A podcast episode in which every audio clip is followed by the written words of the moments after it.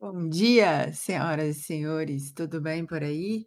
Hoje, dia 13 de dezembro de 2022, eu sou a Carol, esse é o nosso Morning Call aqui do canal Mulher na Bolsa. Sejam bem-vindos, já pegaram aí a caneca de café, já abriram o gráfico para a gente começar as nossas análises hoje? Escuta o cheiro, gente. Tem como começar o dia sem essa preciosidade? Não tem como, não tem como.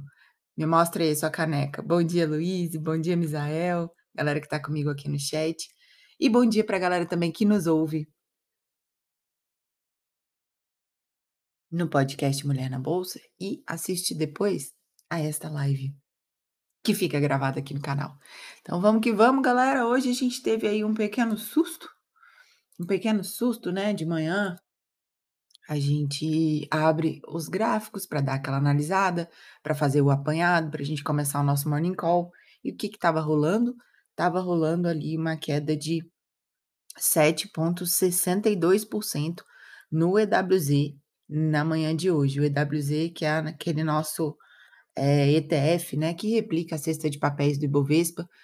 E hoje é dia é, de pagamento de dividendos, é o que a gente chama, né, ex-dividendos. E aí desconta-se parte, né, dessa queda é, é, é por conta desse desconto no preço da ação. Mas, enfim, é uma queda expressiva. É, eu até deixei aqui, deixa eu ver, no gráfico. Ontem fechou ali nos 29,12 e detalhe que buscou, né, com a queda de ontem que a gente acompanhou aqui no nosso mercado, o EWZ buscou ali aquela, aquele nosso alvo projetado, ainda mostrei para vocês aqui ontem de manhã, nos 28,77, performou aqui durante o dia abaixo, né, dele, e depois fechou, recuou e fechou acima. É, bom, Ibov, Ibovespa, já olhando para o gráfico do Ibovespa, ontem, é, eu ainda brinquei com vocês aqui de manhã, né, gente? Falei assim: olha, é chato, mercado lateral. Quando a gente compra, a gente toma stop. Quando a gente vende, a gente toma stop. Mercado lateral não é legal para operar, principalmente swing trade. E aí, ontem a gente viu aí uma resposta né, no gráfico, por quê? Porque veio abaixo dessa nossa, desse nosso alvo projetado ali como suporte, né, que estava ali no 106. E o, uma queda de 2,02%, fechou ali nos 105.343 pontos, a máxima chegou em 107, né? E a mínima em 103, gente. Então foi realmente ali um dia de pregão com um volume financeiro negociado de 23,89 bilhões de reais. Foi bem maior do que o pregão da segunda, da sexta-feira, desculpa. Hoje é terça, né? Hoje é terça-feira, amanhã, quarta-feira, um dado importantíssimo que nós vamos saber. Tem reunião do Fed que começa hoje, né? Federal Reserve, que vai definir a taxa de juros aí dos Estados Unidos. Então, a Ibovespa continua aí nessa linha de tendência de baixa desenhada no médio prazo. O preço buscou aí essa nossa região projetada como suporte no, no 105,002, recuou, fechou acima dela. Então, ontem ele buscou os dois alvos projetados aqui, né, para a gente. Então, o que, que a gente tem ainda? Suporte continua ali o 105,002, que não foi rompido, e para baixo a gente tem aí os 100.720 pontos. E ao chegar aqui, inclusive, né, pode é, tocar também nessa nesse nosso canal, essa linha de baixo aqui do nosso canal de baixo que a gente traçou no nosso panorama aqui. Alvos projetados como resistências, temos 108.009 e 111.016. Esses são os alvos projetados para o IBOV. Então, vamos falar um pouquinho de mini contrato de índice futuro. A gente também acompanhou, é, eu tinha até desenhado aqui no, no nosso gráfico, este retângulo mostrei para vocês ontem, e ele furou essa região aí. Ontem fechou em queda de 2,80%, é, fechou no 104.765 pontos. A máxima foi ali no 107 e a mínima chegou no 103. Então ele buscou essa, essa região aí de alvo projetado como suporte, primeiro alvo no 104.610 no nosso na nossa análise e tem alvo agora lá em 99,651. Senhores, senhoras, prestem atenção, hein? Se continuar esse movimento de queda, a gente pode acompanhar o preço buscando aí essa região abaixo dos 100.000 pontos, né. E aí a gente vai fazer a festa dos 100.000 pontos ao contrário, se é que vocês estão me entendendo. Não é legal, mas enfim. Eh, alvos projetados então, suportes temos ali, como eu falei para vocês, 104, 610 e 99, 651 e resistências ali em 108, 503 e 111,238 galera. Se vocês quiserem acompanhar, eu sempre gosto de de lembrar vocês, né, se vocês quiserem acompanhar essas análises escritas, né, e colocar aí no gráfico de vocês, só entrar aqui no site mulhernabolsa.com.br, no nosso blog tem o trades do dia. Você pega tudinho isso aqui resumido e pode colocar aí também no seu gráfico, tá? Bom, agora vamos falar de dólar, o dolinha, dólar futuro que ontem fechou aí em alta de 1,68% aos 5 dó 5 dólares. O dólar fechou a 5 dólares, não gente, R$5,350. O preço do dólar futuro, fechamento do dia de ontem, a máxima do dia chegou ali nos 372 e a mínima veio em 254. E o volume financeiro negociado também, conforme a gente falou aqui do Ibov, né, o dólar futuro também teve um volume financeiro muito maior do que o volume do pregão anterior, então foi de 61,55 bilhões de reais negociados no dia de ontem, contrato de dólar futuro. E linha de tendência de alta desenhada aí no médio prazo, preço buscou a região do primeiro alvo projetado aí como resistência, suportes em 5,244, esse continua aqui, né? E 5,192,28. E resistências temos ali alvo em 5,337 e 5,467, que é essa nossa próxima linha ali em rosa, tá? E aí a gente olha Passei o olho aqui, né, esqueci de falar, mas a gente olha para o monitor de mercado no dia de ontem e, meu Deus do céu. A maioria, claro, das ações fecharam aí no terreno negativo, as ações que compõem o índice Bovespa. Enquanto isso, S&P futuro vai vai nos dando, entre aspas, né, eh, muitas alegrias ali, principalmente nas nossas análises, por quê? Porque tá caminhando nesse canalzinho de alta que eu fiz aqui, mostrei para vocês no dia de ontem, ele fechou em alta ontem de 1,37 e volume financeiro também do no caso do índice futuro, ele foi um pouco menor do que o volume do pregão anterior, mas tem essa linha de tendência de alta desenhada no gráfico, S&P futuro. Ontem os principais índices acionários, eh, nos Estados Unidos fecharam no terreno positivo, então eu tive Dow Jones fechando aí numa alta de 1,58%, S&P 500 numa alta de 1,43%, Nasdaq numa alta de 1,26% e Russell 2000, que é o índice de small caps, fechando ali em 1,22%, né.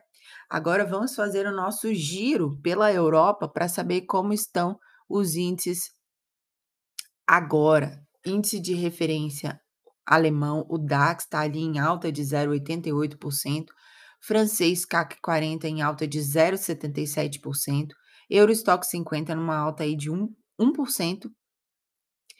E na Ásia, como fecharam aí os principais índices acionários na Ásia, né? A Ásia vai dormir, a gente acorda para trabalhar. Índice Nikkei no Japão fechou ali em alta de 0,40%, o Xangai Composite fechou em queda de 0,09% e o Dow Jones Xangai fechou em queda também de 0,20%. E aí a gente vai dar uma analisada no EWZ, porque como eu falei para vocês, né, na manhã de hoje, ele estava ali numa queda de 7,62% mais cedo. Agora na pré-abertura está indicando 6,22%. Como eu falei para vocês, é data ex dividendos e aí é tudo descontado ali, né, no preço da ação. Em entre aspas, né, gente, esse essa é uma das explicações para essa queda brusca, né, já na pré-abertura, tá? Não sabemos o que vem por aí, até porque a gente sempre dá uma olhadinha no EWZ e vê como é que vai ser mais ou menos a perspectiva de abertura aqui também. Quando aqui é feriado no Brasil, a gente analisa o EWZ para saber como fechou por lá, como que deve abrir por aqui. Então, é um balizador sim, né, de de nossas ações. Então ontem fechou aí numa queda de 2,74%, fechou aos $29,12. Agora está indicando ali uma abertura negativa com 6 6%, 6,22% de queda.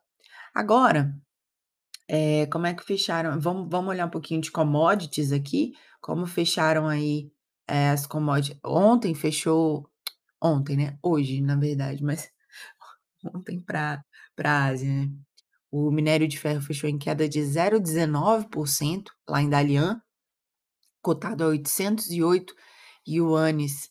E enquanto isso, os petróleos na manhã de hoje estão até positivos. O petróleo do tipo WTI tá cotado a $73,54 o barril, numa alta de 0,51%, enquanto o petróleo do tipo Brent tá ali cotado a $78,66 o barril, uma alta de 0,86%. E como vocês podem ver aqui no gráfico dos ativos, eh, o WTI e o Brent, eles estão fazendo aqui essa linha de tendência de baixa, né, no no no médio prazo, como a gente tá vendo, e aí chegou no fundinho ali, e agora tá dando essa respirada, né, depois de chegar ali no fundo, fundo, mais profundo, tá dando essa respirada. Inclusive, eh, a gente tem véspera de decisão de juros do Federal Reserve, que é o dado mais aguardado, que virá dos Estados Unidos,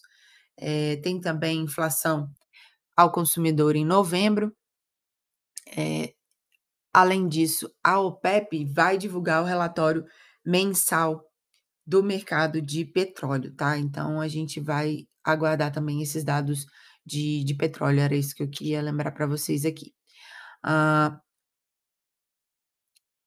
o o dado importante de índice de preço ao consumidor, que é o CPI de novembro, e o núcleo do CPI de novembro dos Estados Unidos saem às 10h30, então observem esse horário, tá, galera, pra vocês aí que gostam de operar day trade, observem esse horário, por quê? Porque geralmente quando saem dados importantes, assim, principalmente nos Estados Unidos, eh, dá uma balançada, né, a vol fica um pouquinho maior do que o, entre aspas, "normal", tá.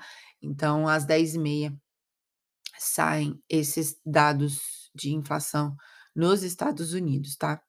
E a tem inclusive uma uma notícia que saiu ontem, né, que a B3 divulgou, o Ibovespa ele perdeu aí o equivalente a 577 bilhões em valor de mercado desde 21 de outubro, então foi a última vez que bateu ali os 119.000 pontos. E esses cálculos são da plataforma de investimentos Tra Trademap, e consideram aí essa variação até o fechamento da última sexta-feira, né. Bom, pra gente finalizar, claro, a gente tem que olhar nosso gráfico de Bitcoin.